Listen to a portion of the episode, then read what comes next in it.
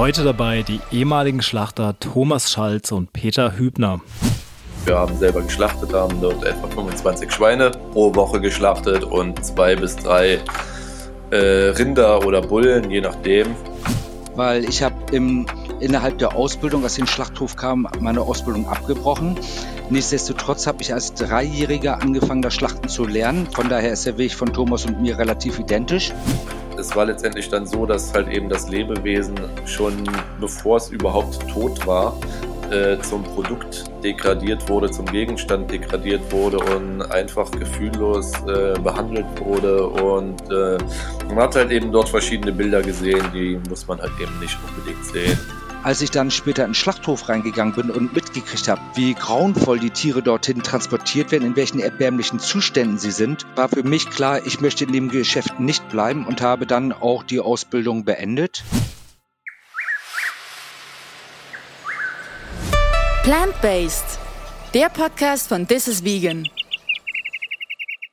Thomas war mit 17 Deutschlands jüngster Fleischergeselle. Mit 18 hat er als Personaldienstleister für Schlachterbetriebe gearbeitet, stand später zwei Jahre selbst am Zerlegeband und hatte irgendwann die Verantwortung für 320 Mitarbeitende eines Schlachthofs. 2013 wurde er dann Veganer und heute leitet er einen Lebenshof. Peter hat mit drei Jahren bereits das Schlachten gelernt und war regelmäßig an Landschlachtungen beteiligt. Seit 2015 lebt er vegan und gibt Vorträge zur Sensibilisierung rund um das Thema Tierrechte und Ernährung an Schulen. Wie es bei den beiden dazu kam, dass sie heute vegan leben, was sie im Schlachtalltag erlebt haben, wie sie psychisch damit umgehen und wie sie heute über die Zeit damals denken, erzählen sie uns heute ganz unverblümt in diesem Podcast. Leute, kurzer Disclaimer vorneweg. Heute wird's extrem ehrlich. Es wird nichts umschrieben oder schön geredet. Thomas und Peter sprechen sehr direkt über ihre Erfahrungen in den Schlachtbetrieben. Sie sprechen über die Realität. Falls ihr das nicht hören könnt, kann ich das absolut verstehen. Äh, auch für mich war es hart. Deshalb überlegt euch gut, ob ihr diesen Podcast anhört. Ihr werdet einiges darin lernen, aber ja, es wird einfach extrem, extrem ehrlich. Hört euch an.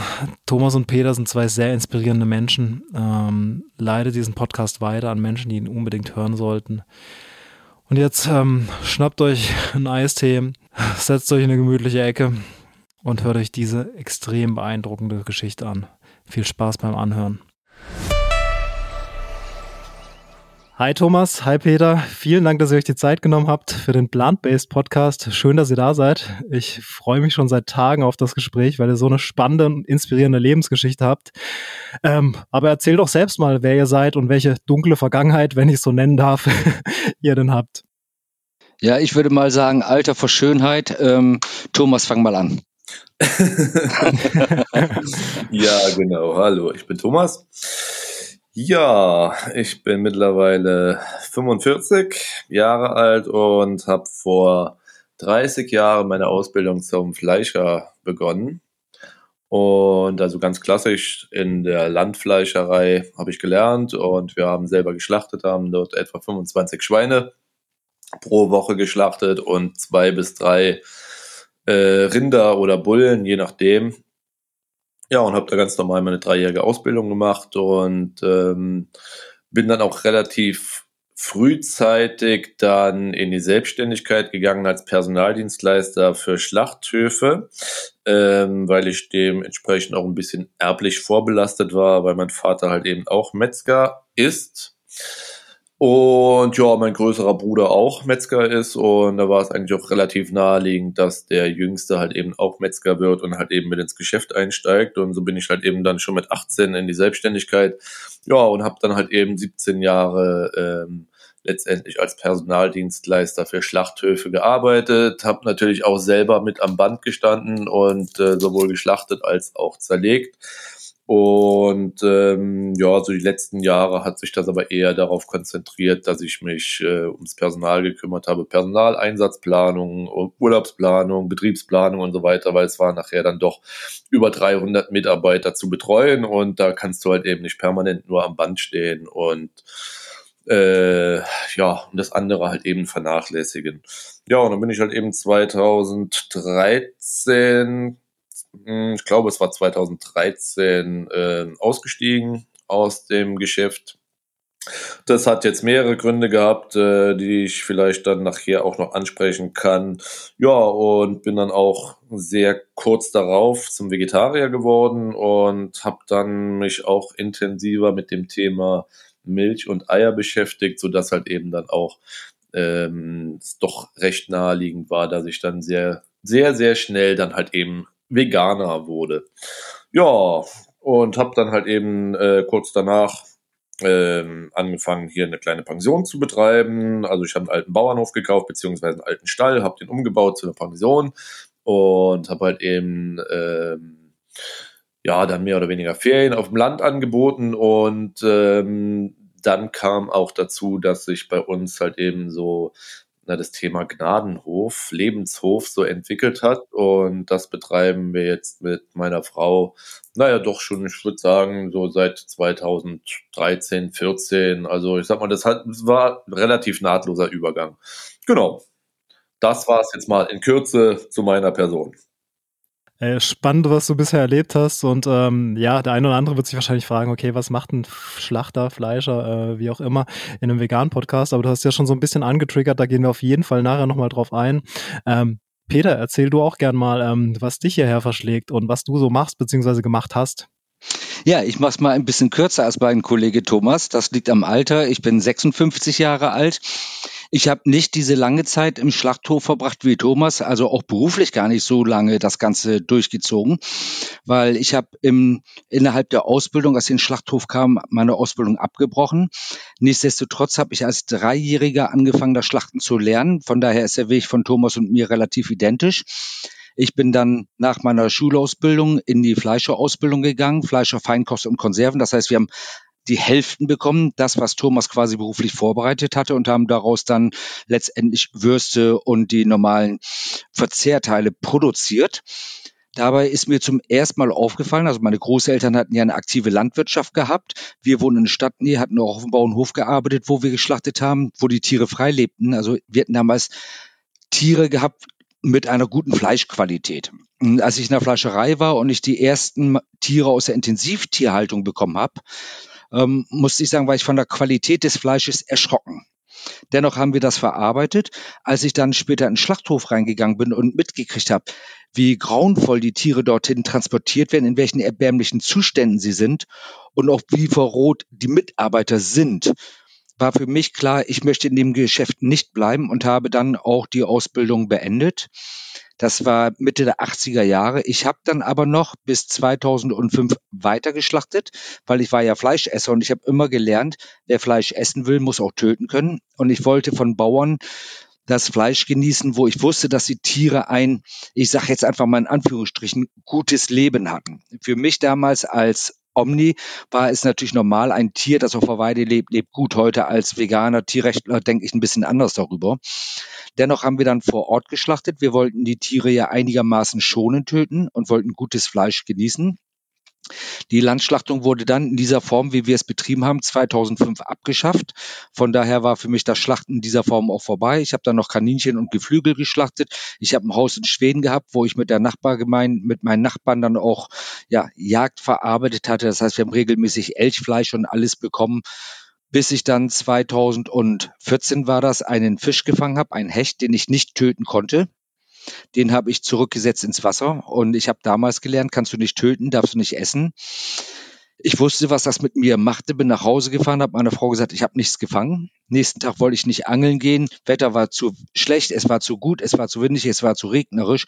Kurzum, mich hat dieser Fisch zum Veganer gemacht. Es dauert doch nur 14 Tage äh, letztendlich, bis wir wieder in Deutschland waren. Ich bin mit Wurstbrot zur Arbeit gefahren, bin mit Wurstbrot zurückgekommen und seit dem Tag bin ich Veganer. Wow, unglaublich, wirklich. Ähm, das heißt, du hast, der, der Fisch hat dafür gesorgt, dass du vegan lebst, im Endeffekt. Ähm, äh, wie, wie, war, wie war denn das bei dir, Thomas? Ähm, wie hast du dich denn dafür, dazu entschieden, äh, mehr für Tierschutz zu machen, äh, mit dem Schlachten aufzuhören und ja, jetzt vegan zu leben? Ja, also ich sag mal, der Ausstieg äh, aus der Branche hat halt eben unter anderem mehrere Gründe gehabt. Also dadurch, dass ich halt eben lange Zeit als Personaldienstleister tätig war, ähm, war es halt eben dann so, dass irgendwann die ersten osteuropäischen na, Arbeitnehmer war es ja nicht. Ich nenne es mal, ja, ich nenne es mal ganz bewusst Sklaven nach Deutschland äh, geschifft wurden äh, mit großen Reisebussen, um halt eben für möglichst billiges Geld in Schlachthöfen äh, zu arbeiten. Und als deutsches Unternehmen wurdest du halt eben dementsprechend auch dann mit diesen Unternehmen, die Leute vermittelt haben, verglichen preismäßig, weil letztendlich war halt eben der billigste war der beste. Und als deutsches Unternehmen, was halt eben der Sozialversicherungspflicht unterliegt, der Berufsgenossenschaft unterliegt äh, und auch noch äh, das Finanzamt bedienen muss, ja, warst du letztendlich dann irgendwann nicht mehr so attraktiv für die Schlachthofbetreiber und man hat dir halt eben dann äh, sicherlich die Chance gegeben, äh, dort weiter zu arbeiten, aber unter katastrophalen Bedingungen, so dass du letztendlich dann auch zum Sklavenhändler geworden wärst. Ähm, das war ein Schritt, äh, wo ich gesagt habe, nee, den gehe ich halt eben nicht mit. Und ich sag mal, das hat sich so im Laufe der Zeit, gerade in der Schlachtung, haben sich so die Ereignisse auch summiert, äh, was man halt eben so bewusst wahrgenommen hat. Ähm, ja, es war letztendlich dann so, dass halt eben das Lebewesen schon bevor es überhaupt tot war, äh, zum Produkt degradiert wurde, zum Gegenstand degradiert wurde und einfach gefühllos äh, behandelt wurde. Und äh, man hat halt eben dort verschiedene Bilder gesehen, die muss man halt eben nicht unbedingt sehen. Also von Fehlbetäubungen, äh, wo halt eben das Rind oder der Bulle mehrfach geschossen wurde, ähm, über halt eben dann die CO2-Betäubung, ähm, die man halt eben dann irgendwann intensiver beobachtet hat und für sich dann auch festgestellt hat, nee, das kann es nicht sein, das hat nichts mehr damit zu tun, was du mal irgendwann gelernt hast. Äh, natürlich in, in der Metzgerei muss das Tier auch sterben, ganz klar, aber ähm, es war halt eben ein ganz anderes, ganz anderer Umgang mit den Tieren, beziehungsweise auch die Transportzeiten waren halt eben äh, na, ich sag mal, im Höchstfall 30 Minuten. Äh, der Chef hat darauf geachtet, ähm, dass man vernünftig mit den Tieren umgeht. Ja gut, aber letztendlich einen Tod sind sie halt gestorben. Das ist natürlich nie schön, wenn ein Tier stirbt, ähm, aber es war jetzt überhaupt gar kein Vergleich. Und ich sag mal, das, das hat sich alles so zusammensummiert, äh, wo ich dann gesagt habe, nee, das, das, das kannst du und willst du nicht mehr unterstützen, diese ganze Branche. Ja, und ähm, für mich war dann irgendwann auch ganz klar, wo ich halt eben dann äh, ausgestiegen bin und, und halt eben nach wie vor darüber nachgedacht habe, was denn überhaupt in der Branche schief läuft, ähm, dass ich gesagt habe, nee, ich werde jetzt zum Vegetarier. Ja, und habe meiner Frau dann auch gesagt, sie äh, braucht mir ab morgen dann kein, kein Fleisch mehr zu braten. Ähm, hat sie gedacht, oder sie hat wahrscheinlich gedacht, ich veräpple sie ein bisschen, weil ich der der Ultra-Fleischesser auch war. Und dann am nächsten Tag hat sie mir, äh, ich glaube, irgendwie Geflügel gebraten und da habe ich gesagt, du erinnerst dich, was ich dir gestern gesagt habe, ich esse kein Fleisch mehr. Ja, und das war halt eben mein erster Schritt. Und ähm, man hat sich dann natürlich dementsprechend auch intensiver mit, mit dem ganzen Schlachthofgeschehen nochmal so auseinandergesetzt, so im Nachhinein. Und wie gesagt, dann kam halt eben der Aspekt hinzu, dass ich mich intensiver mit der äh, Milchkuhhaltung äh, oder mit der Kuhhaltung beschäftigt habe und halt eben auch mit der Geflügelmast.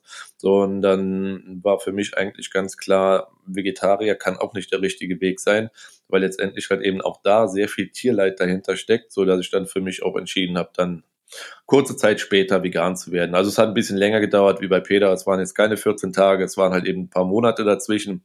Aber letztendlich ging es auch relativ zügig vom Vegetarier zum Vegan. Okay, das spannende Background auf jeden Fall. Krass, was du alles erlebt hast. Also die lila Kuh auf der grünen Weide gibt's nicht, äh, auch wenn uns das äh, so oft erzählt wird. Ähm, du hast gerade erzählt, ähm, dass die, dass die Tiere zum oder die Lebewesen zum äh, zum Produkt degradiert wurden. Wie waren das während der Zeit, äh, als ihr als ihr selbst noch am Band standet und so weiter? Habt ihr sie dann auch selbst als Produkte gesehen oder ähm, wie, also wie, wie habt ihr das psychisch verarbeitet in, äh, in der Situation? Naja, ich sag mal es war für mich immer sehr befremdlich, muss ich halt eben, muss ich halt eben sagen. Es war immer so ein, so ein Zwiespalt, äh, wenn du am Band gestanden hast, du musstest irgendwo eine gewisse Stundenleistung schaffen, ähm, aber es sollte halt eben trotzdem so sein, dass das Tier halt eben möglichst äh, schonend, äh, ja, schonend ist. Es ist halt eben ein blöder Ausdruck, äh, kannst es ausdrücken, wie du willst, es ist immer ein blöder Ausdruck. Äh, jedenfalls soll das so wenig Leid wie möglich erfahren während der Tötung. So, und das ist halt eben diese hohe Bandgeschwindigkeit und halt eben, dass das Tier möglichst wenig Leid äh, erleiden soll, das ist schon ein Widerspruch in sich. Also das funktioniert schon gar nicht so. Und äh, ich hatte prinzipiell, ich habe nie gern geschlachtet und es war für mich nie schön. Es gab mir immer irgendwie zu denken, ob, ob das halt eben gerade, ich habe das damals eher nur auf die Großbetriebe projiziert, ähm, ob das halt eben in der Größenordnung überhaupt machbar ist, dass du auch annähernd nur tierschutzkonform ein Tier schlachtest. So, und da muss ich halt eben sagen, es ist bei der Bandgeschwindigkeit prinzipiell nicht möglich. Äh, so. Aber Thomas, weißt du, wenn ich da mal einhake, für mich war es eigentlich so, ich habe die Landschlachtung kennengelernt wo wir immer gesagt hatten, Mensch, das ist eine äh, vernünftige Schlachtung, tiergerecht. Meine Erfahrung ist aber letztendlich gewesen, dass wir die Tiere auf dem Land gar nicht so sauber schlachten konnten, wie in einem gut ausgerüsteten Schlachthof, wo die Tiere besser fixiert waren für ein Bolzenschussgerät und so weiter und so fort. Das heißt also, die Fehlbetäubungsquoten hatten wir in der Landschlachtung eigentlich höhere gehabt, es sei denn, dass wie bei dir die Bandgeschwindigkeit hoch war. Ich glaube, das ist auch deine Erfahrung, oder? Ähm, also ich muss sagen, ich habe ja nur eigentlich in der Metzgerei gelernt, äh, gearbeitet, wo ich gelernt habe. Und da hat der Chef natürlich auch massiv darauf geachtet, dass äh, das Tier halt eben jetzt nicht irgendwie großartig Stress ausgesetzt gewesen ist, weil letztendlich Stress immer auch äh, bedeutet, dass halt eben die Fleischqualität darunter leidet. Gerade halt eben insbesondere hast du das bei den hochgezüchteten Schweinen gemerkt, ähm, dass da Qualitätsmangel dann entsteht ähm, aber auch bei den Rindern. Also ich sag mal, letztendlich war halt eben der Betrieb jetzt nicht spartanisch ausgerüstet, aber das Tier wurde letztendlich immer mit einem langen Strick um die Hörner äh, die Augen verbunden ins Schlachthof, in den Schlachthof äh, reingezogen. Da war halt eben ein schwerer Eisenring auf dem Boden, so dass halt eben äh, der Bulle letztendlich dann keine andere Wahl hatte, als, als halt eben mit dem Kopf zu Boden vor diesem Ring zu stehen. Und dann stand der. Also da gab es eigentlich keine Fehlbetäubung. Also das war halt eben in der Zeit, in den drei Jahren, wo ich gelernt habe, gab es keine einzige Fehlbetäubung beim Rind, beim Schwein genauso wenig, äh, weil immer darauf geachtet wurde, dass halt eben die Zange funktionierte ähm, und es wurde immer darauf geachtet, dass die Schweine doch noch eine längere Ruhepause hatten und dass halt eben die Schweine auch nicht Stress ausgesetzt gewesen waren, auch wenn halt eben dann ähm, die 25 Schweine, die geschlachtet wurden, zusammen in einem Stall waren. Aber wie gesagt, mein Chef hat da sehr viel Wert drauf gelegt und äh, ich habe das halt eben auch so für mich mitgenommen und habe dann natürlich dann dementsprechend auch den Vergleich jetzt zum Großbetrieb jetzt ein bisschen anders, anders gesehen wie du. Ja, ich habe es im Großbetrieb so erlebt, dass das Problem die Menschen waren, die dahinter steckten, dass eben Zangen genommen worden sind. Elektrozangen werden vornehmlich Schweine geschlachtet, die nicht funktionierten. Die guten, die neuen Zangen waren unter Verschluss, wenn dann die Veterinäramtskontrollen waren. Der Veterinär, den wir eigentlich vor Ort hatten, der jedes Tier sehen sollte, saß in einer Butze, hat Kreuzworträtsel gemacht und Zeitung gelesen. Also so war das bei uns eigentlich. Ja. Und durch den Stress, den wir hatten, da wurden die Tiere getrieben, da wurden die Schweine mit der Elektrozange teilweise nachgezogen, weil die nicht freiwillig kommen wollten. Und dann war eben die Zange auch falsch angesetzt. Dann kippte das Tier um, aber war noch bei Bewusstsein. Das war meine Erfahrung, die ich im Schlachthof erlebt hatte. Mhm. Hm. Ja gut, das ist natürlich dann äh, schon ein Unterschied, wenn du jetzt im Schlachthof bist oder vielleicht, wie ich halt eben in der, in der Landfleischerei gelernt hast, weil letztendlich, ähm, glaube ich, haben wir eine Berufsschule gelernt auch und das hat sich ja auch tatsächlich in der Praxis wieder gespiegelt, wenn, wenn das Schwein, insbesondere gerade die hochgezüchteten Fleischrassen, wenn die extrem Stress ausgesetzt sind, dass du dann Pech hast, äh, dass du dann PSE-Fleisch hast, also dieses äh, weich, weißrige, äh, weich, weiß und wässrige Fleisch, ähm, so dass du halt eben das Ganze nicht für alles verarbeiten kannst. Also du kannst zum Beispiel keinen Kochschinken draus machen oder halt eben auch die Haltbarkeit ist, ist geringer und ähm, das kann sich jetzt ein Metzger, der 25 Schweine in der Woche schlachtet, jetzt nicht erlauben, dass da irgend so ein äh, Typ da in der Schlachtung äh, darum hantiert und du kannst halt eben dann drei Schweine letztendlich von den 25 nicht verwerten. Ne? So, also deswegen ist da wirklich dann dementsprechend auch schon äh, darauf geachtet worden, aber nichtsdestotrotz ist halt eben auch der Tod nicht schön. Nein, das, das, auf, das auf gar keinen Fall. Du hast, du hast gerade kurz angeschnitten, ähm, die Berufsschule. Also das heißt, äh, das, das lernen wir ja als ganz normalen Beruf. Genau. Ähm, Wie, wie, wie waren das da mit den Mitschülern und äh, mit den Lehrern? Haben, haben die euch irgendwie sowas wie psychologische Tipps mit auf den Weg gegeben für das, was, was auf euch zukommt? Oder hieß es einfach, hey, macht mal? Hm, auch gar nicht. Also wie gesagt, das Thema ähm, psychologische Tipps oder dass jetzt irgendwie äh, jemand dabei, dabei gewesen wäre, der jetzt dadurch irgendwie äh, psychisch angeschlagen gewesen wäre, der halt eben mit dem Thema Schlachtung nicht klarkommt, war auch äh, seinerzeit gar keiner dabei, weil wie gesagt, wir haben alle, die da waren, haben halt eben alle in kleinen Metzgereien gelernt und da, äh, ja gut, es, es war halt wie es war, ne? Also es hieß immer früher, äh, Junge wird Metzger, äh, gegessen wird immer. Ne? Und von daher, das war jetzt nicht irgendwie, dass das jetzt jemand als schlimm angesehen hat oder dass man jetzt gedacht hätte, das muss jetzt irgendwie, äh, du brauchst jetzt äh, psychologische Hilfe, damit du halt eben das Ganze verarbeiten kannst, wenn du 25 Schweine schlachtest. Es, es ging natürlich dann dementsprechend weiter in den Großbetrieben. Wenn du jetzt Tausende Schweine und Hunderte Rinder jeden Tag schlachtest und halt eben auch die ganzen Bedingungen da siehst, die Geräuschkulisse, dass du halt eben dann auch mitkriegst, dass das Rind vielleicht nicht richtig betäubt ist und es geht trotzdem weiter, weil halt eben das ganze äh, Fließband laufen muss oder das Schwein halt eben äh, nicht richtig betäubt ist. Da hast du echt, glaube ich, dann ein massives Problem. Und das hat sich dann tatsächlich dann auch wieder gespiegelt an den Mitarbeitern in der Schlachtung. Äh, da waren sehr viele dabei, die haben ein massives Alkoholproblem gehabt. Ja, das hatten wir in der Berufsschule auch schon gehabt. Bei uns waren ja alle so zwischen 16 und 19 eigentlich in der Berufsschule und alle wollten ganze Kerle sein. Das bedeutete, wir hatten ja morgen schon zum Frühstück unser Bierchen genuckelt und hatten dann in der Berufsschule, wir waren mit Gastronomen zusammen, also da war auch die Gastronomie-Hochschule wo Kellner und Hotelfachleute ausgebildet worden sind und wir hatten einen Heidenspaß daran gehabt, die immer ein wenig zu schockieren. Wir hatten damals die Schweine- und Rinderaugen zum Beispiel aus der Schlachtung in Essig eingelegt. Ich weiß nicht, Thomas, ob du das kennst. Und das funktioniert dann wie Murmeln. Da kannst du damit Murmel spielen. Und das hatten wir dann natürlich geliebt, die dann mal über die Gänge laufen zu lassen, wenn dann da die Leute aus der Gastronomie lang gekommen sind, dass dann Schweineaugen und Rinderaugen da lang gelaufen sind. Also da waren wir schon ein bisschen martialischer und hatten uns eigentlich auch, ja, diese martialischen Witze irgendwo erlaubt, weil wir nicht dran gedacht hatten, dass das Tierleid war, sondern für uns war es einfach, es war ein totes Stück Gewebemasse.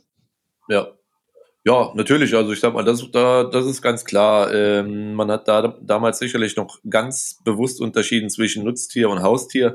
Ähm, das war halt eben so, dass das Rind und das Schwein war halt eben da, um gegessen zu werden. Äh, ja, und da gab's halt eben noch nichts anderes. Man hat auch nicht darüber nachgedacht. Das wurde einem von Kind an so eingebläut. Das ist halt eben so. Du hast halt eben dein Schnitzel und dein Steak oder wie auch immer hast du halt eben gegessen. Äh, ja, du wusstest das halt eben, das ein Rind und das war ein Schwein. Ähm, und wärst jetzt auch nie auf die Idee gekommen zu sagen, ja, aber warum, wenn ich jetzt ein Schwein oder ein Rind esse, dann kann ich doch genauso gut einen Hund essen, ne?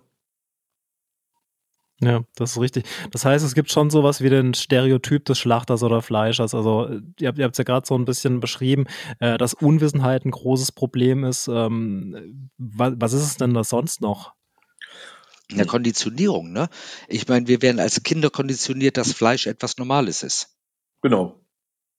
Also deswegen würde ich jetzt auch nicht Unwissenheit sagen. Ähm, es ist halt eben diese Konditionierung und äh, äh wenn man sich halt eben heute so den Verbraucher anschaut, also man kann nicht sagen, dass die Leute unwissend sind ähm, in Bezug jetzt auf das, was in den Schlachthöfen abgeht, weil so was sich die letzten Jahre so entwickelt hat, äh, so viele Beiträge wie im, im Fernsehen gekommen sind über Missstände in in der in der Mast, ähm, genauso halt eben auch in den Schlachthöfen. Also da kann niemand mehr sagen, er wäre unwissend. Ja, okay, da gebe ich dir tatsächlich recht. Ich meine, es gibt ja auch mittlerweile relativ viele Dokus zu den Themen und auf YouTube und Co. im Fernsehen, äh, Filme. Ähm, ich weiß noch, äh, ich war im Film Dominion ähm, bei, bei der Premiere in Hamburg dabei und war den kompletten Tag fertig, äh, nachdem ich das gesehen habe, weil ja, man sieht einfach, wie Tiere getötet werden. Ähm, mittlerweile schaue ich mir auch Vegan-Dokus eigentlich nicht mehr an, weil ich weiß, was passiert. Es ist aber trotzdem meiner Meinung nach wichtig, dass es sie gibt, äh, um Leute abzuholen, die es noch nicht wissen. Äh, schaut ihr selbst noch so Formate und oder wie, wie geht ihr damit um? Ähm, ja. Also ich muss mal ehrlich sagen, ich habe Dominion angemacht und ich habe mal zwei, drei Minuten ausgemacht, weil mir das einfach zu heftig war. Ähm, ich glaube, wir Veganer haben oftmals das Problem, dass wir uns diese grauenvollen Bilder angucken und uns damit selbst quälen, obwohl wir es eigentlich nicht müssen. Wir wissen ja, was dahinter steckt.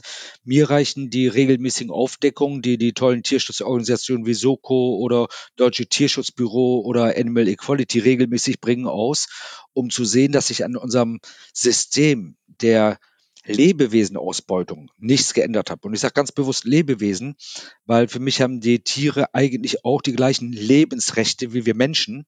Und gerade die Fleischbranche beutet auch Menschen extrem aus. Thomas hat das ja schon von ansatzweise mit den Billiglöhnern erzählt. Von daher denke ich mal, brauchen wir Veganer uns das nicht anzutun. Was ich mir unwahrscheinlich gerne antue, das sind Vorträge. Ich höre wahnsinnig gerne ähm, oder höre mir die Videos von Nico Rittenau zum Beispiel an, höre mir so einige Vegan-Podcasts äh, an, weil ich das für sehr interessant halte, wie auch so die Menschen denken. Aber eins müssen wir immer wissen, wir leben nicht in einer Friede, Freude, Eierkuchenwelt. Und es nutzt nichts, wenn wir Veganer uns auf unserer Wohlfühlinsel zurückziehen. Wir müssen auch aufstehen, um für die Rechte zu kämpfen. Denn wer schweigt, stimmt zu. Da gebe ich dir tatsächlich recht. Ähm, wie, wie ist denn das, wo du gerade sagst, wer schweigt, stimmt zu? Ähm, wie, wie geht ihr denn in den Austausch mit alten Kolleginnen und Kollegen? Äh, seid ihr da noch im Austausch oder wenn äh, Metzger, Fleischer, Schlachter auf euch zukommen, äh, wie sprecht ihr mit denen? Also ich habe eigentlich gar keinen Kontakt mehr zu irgendwelchen Leuten, die im Schlachthof gearbeitet haben. Also das hat sich kom komplett zerlaufen alles. Mhm. Bei mir ist es natürlich so, ich bin aus, der, aus dem Geschäft ja seit Mitte der 80er raus, aber meine ganzen Freunde, die ich hatte, mit denen ich auch Landschlachtungen gemacht habe, die mich kennen, ist das Gespräch eigentlich sehr wohlwollend und sie hören auch zu. Die schwierigsten Formate, mit denen man sprechen kann, sind natürlich die extremen Anti-Veganer, die in allem äh, was Negatives suchen und dann das Wort umdrehen und sagen, na, du hast ja noch nicht mal richtig ausgelernt, ähm, bist ja nur Halbschlachter und auf der anderen Seite die Tierrechtler, die auf einen zukommen und sagen, du hast ja Blut an deinen Händen. Das sind natürlich zwei Extremfälle, wo man auch argumentativ kaum weiterkommen kann. Wo du gerade sagst, ja, Blut an den Händen, äh, gibt es da noch sowas wie ein schlechtes Gewissen oder irgendwas, äh, wo ihr sagt, oh mein Gott, ich habe in der Vergangenheit etwas getan, äh, mit dem ich jetzt nicht mehr klarkomme? Oder ist es eher so, hey, wir tun jetzt was Gutes und ähm, damit, ähm, ja, da, damit ist das Thema auch gegessen für uns? Also wie, wie geht ihr da persönlich mit um? Also ich muss mal für mich sagen, ich kann nicht die ganze Zeit in der Vergangenheit leben und mich selber irgendwie jetzt ähm, an den Pranger stellen und sagen, du, du, was du, was du früher gemacht hast, das war böse. Ähm, ja. Ich bin letztendlich reingewachsen und ich kannte es nicht anders und gerade weil ich halt eben aus der Metzgerfamilie komme, war das halt eben für mich absolut normal. Ähm, ich sehe da auch gar keinen Sinn drin. Warum sollte ich mir jetzt halt eben permanent über die Vergangenheit Gedanken machen? Ich kann es eh nicht ändern. Ähm, und äh, sehe halt eben dann eher jetzt mal in die Zukunft oder halt eben auch jetzt in die Gegenwart. Und da freue ich mich halt eben jetzt daran, dass ich jetzt dementsprechend äh, meinen Lebenshof betreibe mit meinen 50 Tieren und äh, sehe halt eben, wie halt eben Tiere, die aus schlechter Haltung kommen oder geschlachtet werden sollten, jetzt halt eben aufblühen können. Ja, ich sehe es ein bisschen differenzierter. Ich habe natürlich über die Vergangenheit nachgedacht, aber bin auch zu dem Schluss gekommen, letztendlich, um ein schlechtes Gewissen zu haben, fehlt ja der Vorsatzgedanke. Man hat ja etwas getan, was gesellschaftlich in Ordnung war. Man war Fleischesser, man hat es nicht anders gelernt. Ja, und ähm, letztendlich habe ich ja lediglich das ausgeführt beruflich, wofür die Gesellschaft an der Kasse bei Aldi, Lidl und wie die Geschäfte alle heißen, bezahlen. Wenn ich es nicht gemacht hätte, käme irgendjemand anders hin, der dieses Tier zerlegt hat ich sehe es eigentlich so, dass wir aufgrund der Erfahrung, und da gehe ich mit Thomas konform, in die Vergangenheit und in die Zukunft gucken sollen und aus der Vergangenheit lernen sollen. Das ist eben das, was geistige Größe ausmacht, dass man sich intellektuell weiterentwickeln kann. Menschen, die aus negativen Erfahrungen, die sie gemacht haben, nichts lernen, sind keine guten Vorbilder. Das kann ich absolut so unterschreiben. Ähm, auch ganz kurz zum Background bei mir. Äh, meine Mutter war tatsächlich auch Metzgerin früher. Dementsprechend äh, bin ich auch in so einem Umfeld aufgewachsen und ähm, bin dann mit sechs Jahren Vegetarier geworden, weil ich das, äh, ja, weil ich es einfach nicht mehr verstanden habe, äh, was da passiert. Meine Mom lebt mittlerweile zum Glück auch so gut wie vegan. Ähm, also dieses, dieses Umdenken und dieses, ähm, ja, man, man, man kann was anderes bewirken, man kann später, man, jeder Mensch kann sich ändern, jeder Mensch kann äh, anders denken irgendwann, äh, finde ich einfach ganz wichtig und auch absolut richtig. Deshalb, äh, ja, Respekt, dass, dass ihr den Weg gegangen seid. Ja, aber auch wie du sagst, deine Mutter hat auch diesen Background. Ich sage ganz deutlich, dass weder die Bauern noch die Schlachter per se schlechte Menschen sind. Sie werden einfach von der Gesellschaft in eine gewisse Rolle gedrängt, wo sie handeln, wo sie ein Wirtschaftsunternehmen nachvollziehen. Nehmen wir doch einmal das Beispiel der Bauern. Meine Großeltern, habe ich immer gesagt, haben eine aktive Landwirtschaft gehabt. Sie haben mir beigebracht, quäle nie ein Tier zum Scherz, denn es spürt wie du den Schmerz. Das war Gesetz. Es war auch so in den Stallungen, gut, wir hatten eine Anbindehaltung gehabt. Ich habe damals nichts Negatives darunter mir vorstellen können, weil ich es kannte auch nicht anders. Aber man hat den Tieren zu Festtagen immer wieder besondere äh, Stallungen, besondere Stroh reingebracht, um ihnen so dieses Festtagsfeeling entgegenzubringen. Es klingt irgendwo paradox, ja. Aber am Ende hat man versucht, nach seiner Möglichkeit, nach seiner Erziehung, nach seinem Lebenswissen heraus, das alles so harmonisch wie möglich zu machen auch in der Schlachterei. Ja, da gab es dann ein paar Menschen, die haben sich lustig gemacht über die über den Tod der Tiere, aber nicht um die Tiere zu veräppeln, sondern um die Mitarbeiter als Schwächlinge darzustellen. Das war so mein Eindruck. Ich habe nie das Gefühl gehabt, dass dort irgendjemand war, der ganz bewusst Tiere quälen wollte. Und ich glaube auch nicht, dass es das gibt.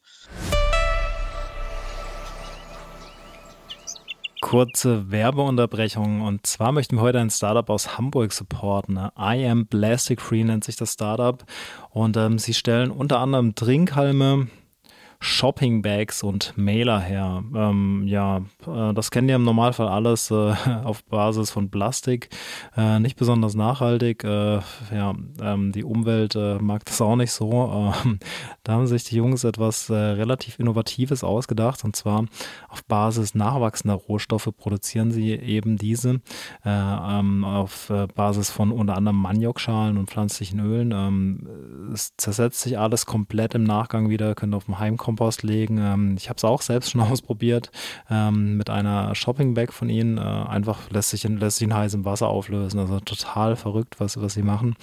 Ähm, und insbesondere für den Onlinehandel finde ich es extrem spannend. Ähm, überlegt euch mal nachhaltige Versandbeutel, wenn ihr jetzt einen eigenen Shop habt oder einfach selbst mal was verschicken wollt. Ähm, allein in Deutschland werden täglich rund 12 Millionen Pakete zugestellt. Äh, wenn ihr mal schaut, wenn ihr bei Amazon und Co. bestellt, ähm, in was das verpackt ist, ähm, ja, nachhaltig ist anders. Und dementsprechend äh, gibt es hier eine Alternative. Schaut euch mal an, was äh, I am Plastic Free äh, da zu bieten hat. Ähm, ja, die Website iamblasticfree.org habe ich euch auch in die Show Notes gepackt. Ähm, ein Startup, das ihr unbedingt unterstützen solltet und ich hiermit auch gern unterstütze. So, und jetzt geht's weiter. Wie ist es denn mittlerweile bei euch? Ähm, esst ihr denn selbst auch vegane Wurst- und Fleischalternativen oder bekommt ihr bei den Geschmacksnuancen sowas wie Flashbacks? Also mir fällt zum Beispiel fällt es extrem schwer, Ersatzprodukte zu essen, die zu authentisch schmecken. Also ich finde das immer sehr gut, weil wir werden oft gefragt, warum gibt es vegane Fake-Produkte? Und dann sage ich mal, ja, wir können es machen.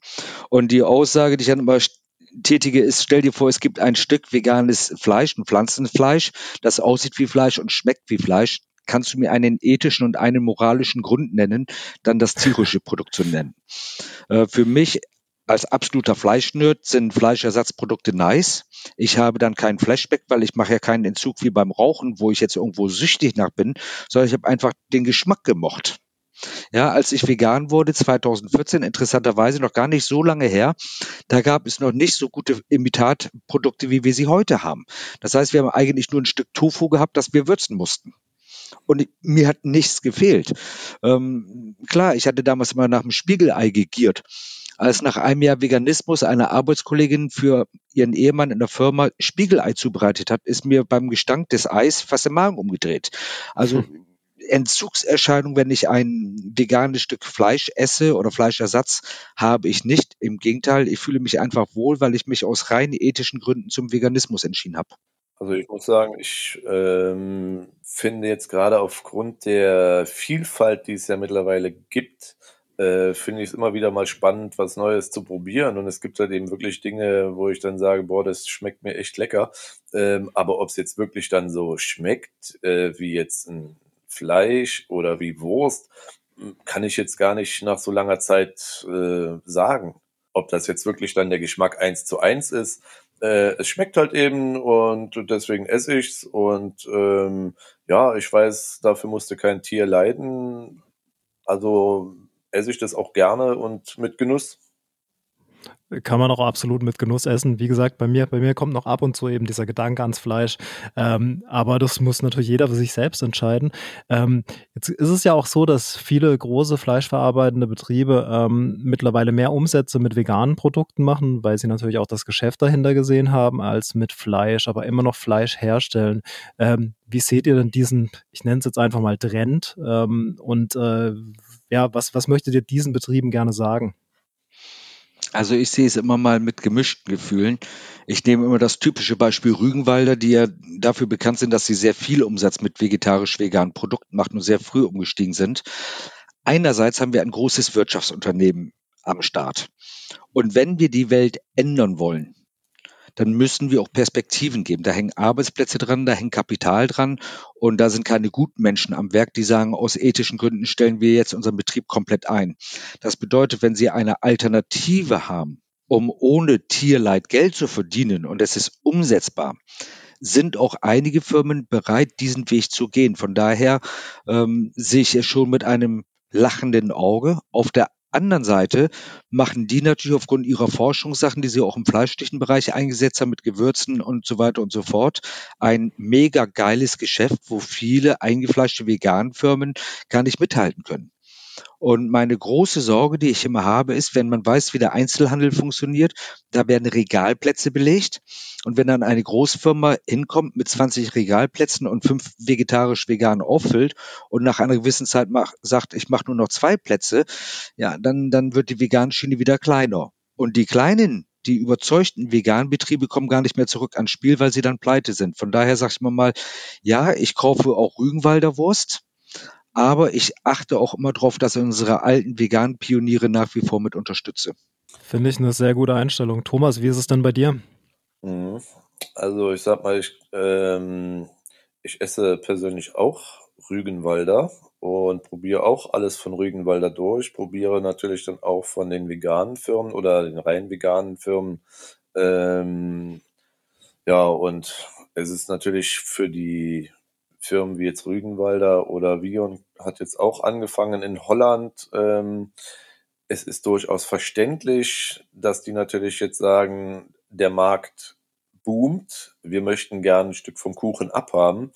Ähm, und wenn, wie Rügenwalder jetzt zum Beispiel, hat eben einen Riesenteil jetzt durch vegetarisch-vegane Produkte äh, an Umsatz erzielt wird und vielleicht dadurch schon weniger Tiere sterben mussten, ist es eigentlich so, dass ich sage, das ist eine tolle Entwicklung, auch wenn man natürlich dann sagt, ja, okay, ähm, die, die, die kleineren veganen Unternehmen kommen vielleicht etwas zu kurz, was natürlich auch schade ist. Aber äh, prinzipiell muss ich halt eben sagen, ich finde es toll, wenn die großen Betriebe äh, komplett umschwenken würden. Und ich denke mal, wenn Rügenwalder die Möglichkeit hätte, ab übermorgen nur noch vegetarisch-vegane Produkte zu produzieren, wenn der Absatz da wäre, ähm, würde ich sogar behaupten, dass sie das auch machen würden.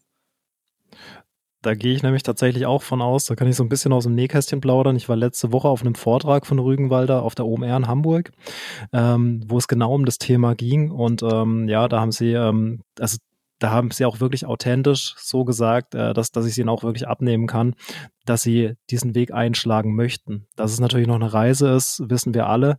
Aber sie haben, wie ihr gesagt habt, sie haben die Regalplätze und dadurch äh, gibt es auch viele Flexitarier, die sie damit ansprechen. Und äh, ja, ich glaube, ich glaube, sie haben die Macht, ähm, diesen Weg zu gehen und sie, sie wollen es auch wirklich. Also ich habe mich länger mit ihnen unterhalten, auch nach dem Vortrag noch, und äh, ich nehme sie ihnen wirklich ab. Aber wir dürfen eine Sache nicht vergessen. Es ist nicht nur der Gedanke bei diesen Firmen daran, aufgrund der Tierqual davon abzusteigen, sondern ist auch der Blick in die Zukunft. Wir haben tatsächlich die Ressourcen unserer Erde extrem ausgebeutet. World Overshoot Day als Stichwort, das ist so dieser Tag des Jahres, wo alle Ressourcen der Erde aufgebraucht sind, die sich innerhalb von zwölf Monaten reproduzieren. Aktuell ist es so, wenn wir so leben würden wie in Deutschland, bräuchten wir 1,7 Erden, um die Menschheit satt zu machen. Wir hatten Anfang Mai unseren World Overshoot Day gehabt. Amerika im Februar. Der normale World Overshoot Day ist in der dritten Woche Juli. Und von daher ist uns allen bewusst, dass wenn wir in dieser Art und Weise weitermachen, haben wir in 20, 25 Jahren überhaupt keine Möglichkeit mehr, die Nutztiere wie die so schön heißen, ähm, satt zu bekommen. Nutztiere heißen übrigens nur so, weil wir sie benutzen und ausnutzen. Tatsächlich ist es so, dass auch viele Fleischfirmen in der Zwischenzeit an dem In-vitro-Fleisch forschen, weil man genau weiß, dass man den Fleischhunger dieser Erde in der Art und Weise, wie wir sie heute konsumieren, nicht mehr so langfristig stillen kann.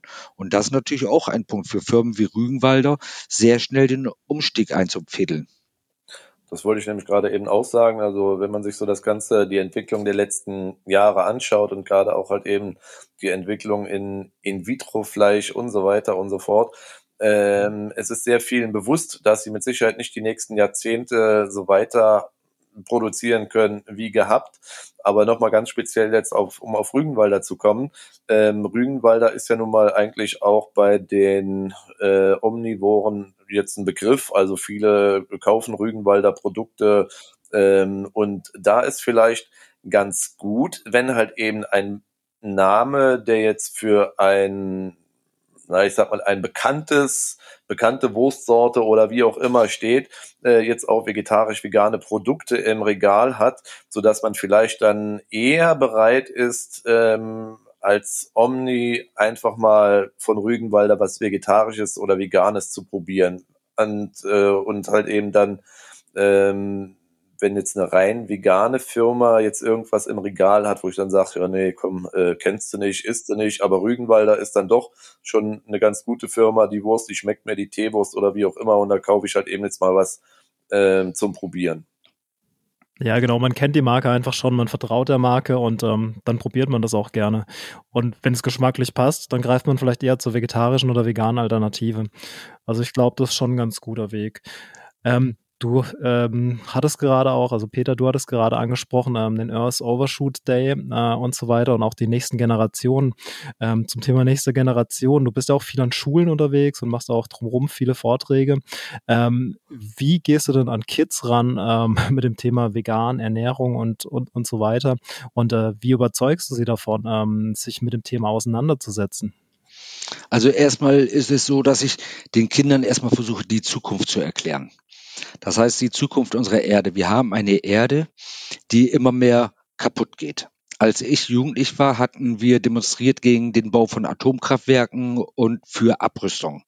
Jeder weiß es noch, Ende der 70er Jahre, die großen Demonstrationen, Gorlem, alles, was dazugehörte. Und in der Zwischenzeit fängt unsere Jugend wieder an nachzudenken. Wir hatten Ende der 90er Jahre oder in den 90er Jahren nach der Wiedervereinigung eigentlich keine Demonstrationskultur mehr von den Universitäten gehabt. Das merkt man. Dadurch hat sich vieles quer entwickelt. In der Zwischenzeit gibt es wieder äh, Fridays for Future und wie sie alle heißen, dass man sich Gedanken um die Zukunft macht. Heute, und das erzähle ich dann auch den Kindern immer, erzähle ich, wir haben 13,4 Milliarden Hektar Landflächen zur Verfügung. Das sind 4,3 Milliarden Hektar Umland, 3,9 Milliarden Hektar Wald und 5 Milliarden Hektar Agrarflächen. Und mit diesen 5 Milliarden Hektar Agrarflächen bin ich in der Lage, über 14 Milliarden Menschen zu ernähren. Wir haben 8 Milliarden. Wir haben einen Großteil der Menschen, die hungern. Und 70 Prozent aller Länder, in denen Hunger herrscht, die produzieren ein Nahrungsüberangebot. Das bedeutet, sie produzieren Nahrung, die sie exportieren, damit wir unsere sogenannten Nutztiere satt bekommen. Ich erkläre den Kindern, dass wir aktuell 85 Prozent des gesamten Weltsojaertrages, 50 Prozent des gesamten Getreideertrages und 40 Prozent des gesamten Fischfangs in die Futtertröge der Nutztiere verfüttern um letztendlich ein paar wenige Reiche satt zu bekommen. Wir bekommen aus 100 pflanzlichen Kalorien lediglich 13 Kalorien Geflügelfleisch oder 10 Kalorien Schweinefleisch oder 4 Kalorien Rindfleisch. Und wenn wir uns bewusst machen, dass Millionen, ja Milliarden Menschen an Hunger und Unterernährung leiden, ist der Fleischkonsum einzig und allein nicht tragbar. So, 82 Prozent der Kalorien und 75 Prozent des Proteinkonsums, welches wir verzehren, stammt aktuell aus Pflanzen. Wenn wir uns dagegen bewusst machen, dass 70 Prozent der Landnutzung und 70 Prozent des Süßwasserverbrauchs und 70 Prozent der Treibhausgasemissionen lediglich aus dem kleinen Anteil der tierischen Proteine und Kalorien stammen, wird selbst den Kindern klar, dass wir dort was ändern müssen. Insbesondere, wenn wir uns die Klimaerwärmung angucken. Denn Klimawandel fängt an, auf seinem eigenen Teller eine Wandlung herbeizuführen. Das sind auf jeden Fall gute Argumente, die, mit denen du sicher auch punktest, nicht nur bei den Kids, sondern auch bei den Eltern. Ähm, Gibt es dann auch Schockbilder, mit denen du arbeitest in den Schulen? Nein, definitiv nicht, weil das möchte ich nicht. Wir brauchen keine Schockbilder. Ich denke, dass alle Kinder diese Bilder schon gesehen haben. Selbstverständlich beschreibe ich verbal, was ich in der Intensivtierhaltung gesehen habe oder was ich auch heute noch auf den Feldern der Bauern sehe. Selbstverständlich beschreibe ich das. Aber ich brauche keine Bilder. Ich möchte, dass die Kinder einfach die Argumente aufnehmen. Die Bauern versuchen ja gerne unsere Argumente mit, mit äh, Stammtischparolen zu verkraften, äh, zu entkräften, indem sie sagen, ja, aber wir haben so viel äh, Weideland und Grünflächen, auf denen ja überhaupt keine Pflanzen wachsen, die für die Menschen zu verzehren sind. Sie sprechen mal von 2,5 Milliarden Hektar Grünland, auf denen 86 Prozent Trockenmasse wächst, also Futtermittel, die wir nicht nutzen können. Und dann sage ich immer, wir haben ja festgestellt, dass wir fünf Milliarden Hektar Agrarflächen haben. Und die müssen wir mal beleuchten, weil da sprechen die Bauern drüber. Tatsächlich sind 3,55 Milliarden Hektar davon Weideland. Und 1,45 Milliarden Hektar sind normales ähm, Bauland, also Land, das wir letztendlich zum Anbau nutzen können. Und von diesen 1,45 Millionen Agrarflächen, die wir für, für Futtermittel nutzen, für die Menschen, haben wir nur 260 Millionen Hektar, auf denen wir tatsächlich Nahrungsmittel anbauen. Eine Million Hektar gehen für Futtermittel drauf und 55 Millionen Hektar für äh, Bioenergie. Das muss man sich mal vor Augen führen.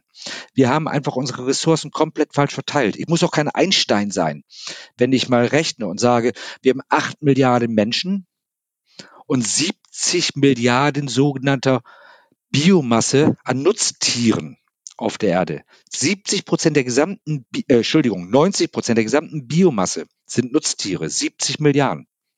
Ich muss kein Einstein sein, um zu wissen, dass wenn ich diese 70 Milliarden Tiere nicht mehr ernähren muss, dass ich genug Nahrungsmittel für die Menschen habe. Du sagst, dass diese Zahlen sollte sich eigentlich jeder täglich vor Augen halten. Ähm, das, ist, das, das ist wirklich total verrückt. Wo wir es aber gerade von Nutztieren haben ähm, und auch Tieren in anderem Kontext. Ähm, Thomas, äh, du, du hast einen Lebenshof gegründet. Magst du uns mal kurz ein bisschen was darüber erzählen, wie es dazu kam und was der Unterschied zu einem Zoo ist? Ähm, naja, ich sag mal, das ist eher durch einen reinen Zufall gewachsen.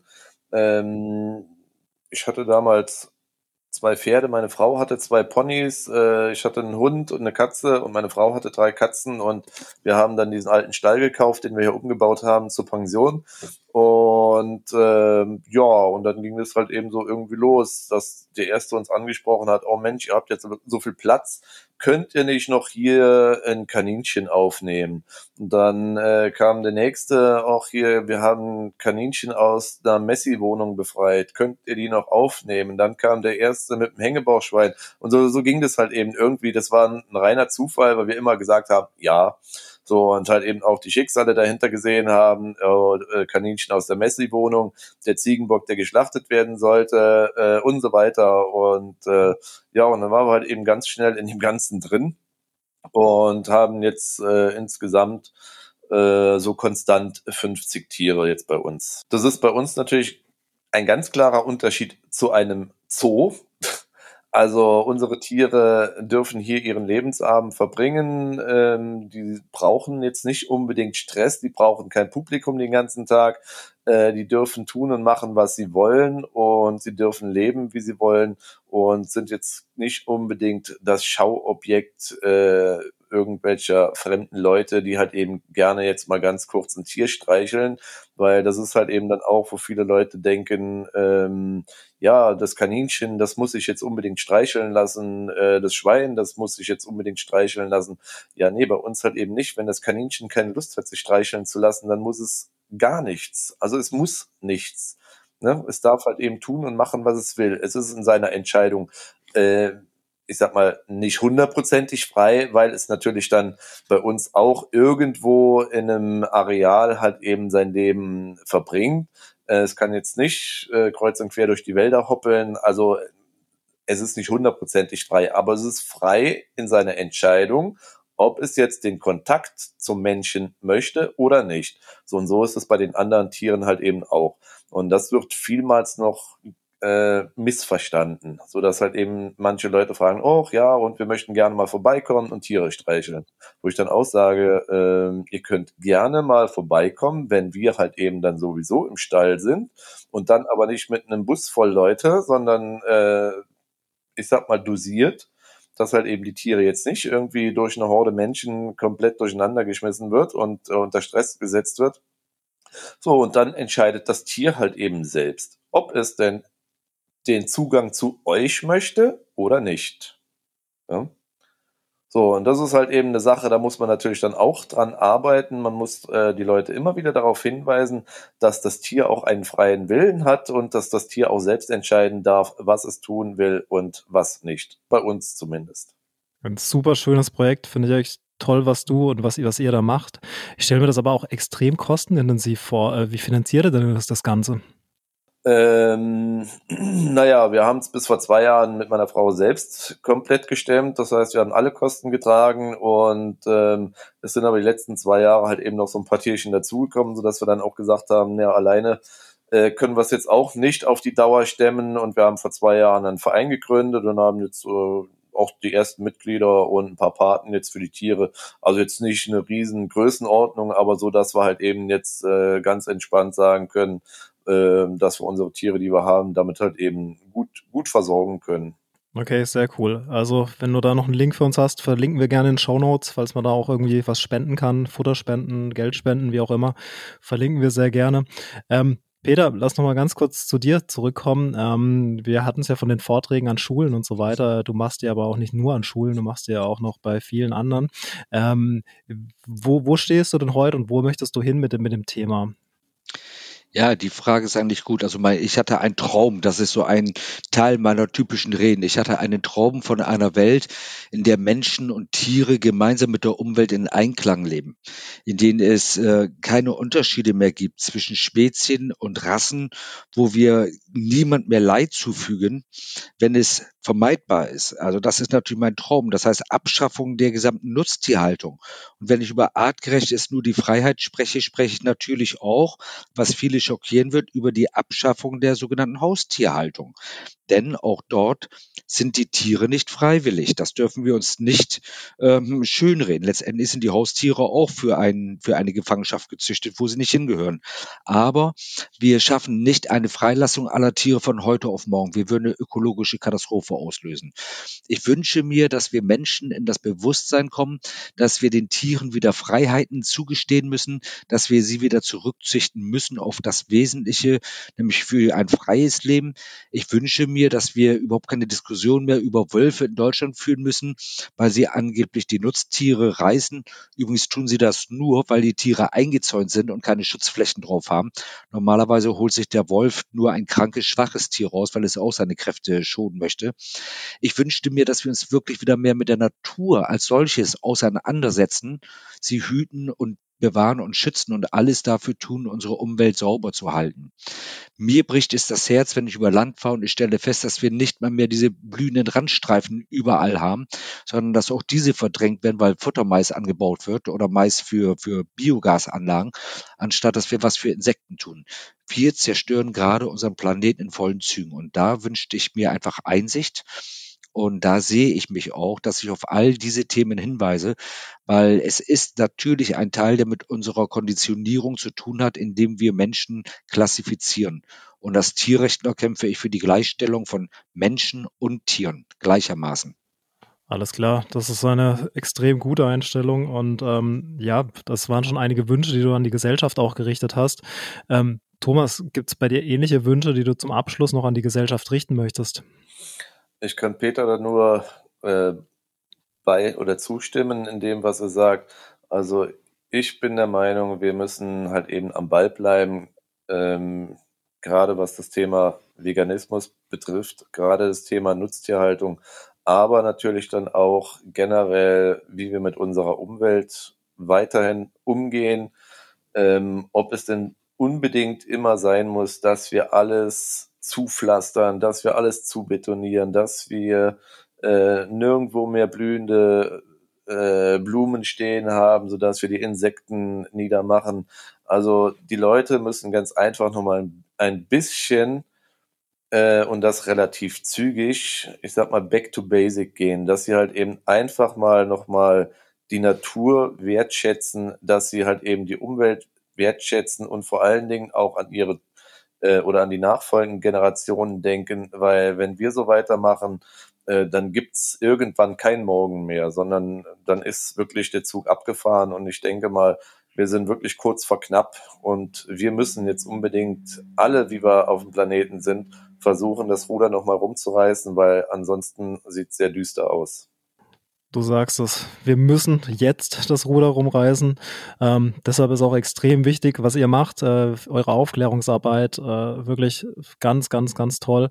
Äh, Gibt zum Abschluss noch einen Satz, den jeder unbedingt noch loswerden möchte an die Gesellschaft, an eure ehemaligen Kollegen, an die Kollegen, beziehungsweise wenn man sie noch Kollegen nennen kann, die jetzt noch in Schlachtereibetrieben arbeiten, dann jetzt habt ihr die Chance dazu. Also ich hätte so den einen Wunsch, wo Thomas am Ende auch mit einstimmen kann, weil letztendlich wer die Welt verändern will, fängt bei sich selber an. Wir können nicht warten, bis die Politik handelt und wir können auch nicht warten, bis die Gesellschaft als Gesamtes handeln. Jeder Einzelne kann die Welt verändern. Und wir haben in unserer Kampagne damals einen Spruch miteinander entworfen, Thomas, du kennst ihn ja auch, der heißt dann, wenn ich mich ändern kann, dann, kannst, du das auch. Genau. Und ich sag mal, das ist natürlich ganz wichtig. Äh, man kann natürlich auch rumjammern und sagen, ach nee, und äh, ich kann mich nicht ändern. Äh, es kann sich jeder ändern. Das ist überhaupt gar keine Frage. Man muss es einfach nur wollen. Und zur Motivation. Meine Mutter ist mit 72 Jahren, als wir vegan wurden, auch Veganerin geworden, mit 72 Jahren. Also niemand kann mir sagen, ich bin zu alt, mich ändern zu wollen. Jeder Mensch kann sich jederzeit ändern. Richtig. Und ich denke mal gerade auch Leute mittleren Alters, ähm, die vielleicht auch Kinder zu Hause haben, genau die sollten nämlich mal darüber nachdenken, ob sie sich ändern oder ob sie was ändern können. Ähm, ja, weil ansonsten verbauen sie nämlich gerade mal die Zukunft ihrer Kinder. Ja, das sollte sich jeder bewusst machen. Und ähm, ich meine, es ist ja wirklich nicht schwer, einmal die Woche äh, zumindest mal vegan zu kochen, Step by Steps auszuprobieren oder von heute auf morgen sogar. Ähm, die Alternativen sind mittlerweile zahllos und äh, die Informationsquellen auch. Thomas, Peter, ich danke euch für die Inspiration, äh, für die Zeit, die ihr euch genommen habt, fürs Gespräch und ähm, wünsche euch weiterhin alles Gute. Alle Links zu euch äh, werden wir in die Show Notes packen und äh, macht weiter. Wirklich ganz, ganz toll. Danke. Danke, Danke auch. auch. Wow, Folge 3 mit ziemlich hartem Tobak.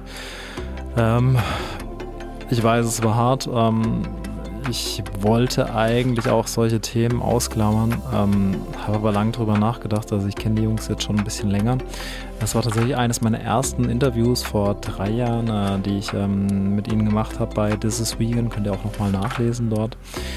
Ähm, und es war mir einfach wichtig, wirklich auch ähm, die Erfahrungswerte, die die beiden persönlich gesammelt haben, mit euch zu teilen. Und ähm, ja, deshalb habe ich mich dafür entschieden, das Ganze nochmal in diesem Podcast aufzugreifen. Ich hoffe, es war nicht zu hart. Ich hoffe, es hat euch inspirieren können, beziehungsweise ihr konntet es auch weiterleiten äh, an Freunde, Bekannte, Family, äh, wie auch immer, ähm, an Menschen, die sich einfach mal über das Thema Gedanken machen sollten und äh, ja, das vielleicht aus erster Hand hören sollten. Ähm, dementsprechend unterstützt die beiden, ähm, bucht sie für Vorträge, ähm, unterstützt den Lebenshof. Ähm, ich finde es super beeindruckend, was die beiden machen, äh, was sie allgemein auf die Beine gestellt haben, wie das Umdenken bei ihnen begonnen hat und ähm, ja, Respekt für diesen Werdegang, ähm, Respekt an jeden von euch, der jeden Tag etwas dazu beiträgt, dass wir diese Welt ein kleines bisschen besser machen können. In diesem Sinne, abonniert den Podcast, wenn er euch gefallen hat. Lasst gerne Bewertung da.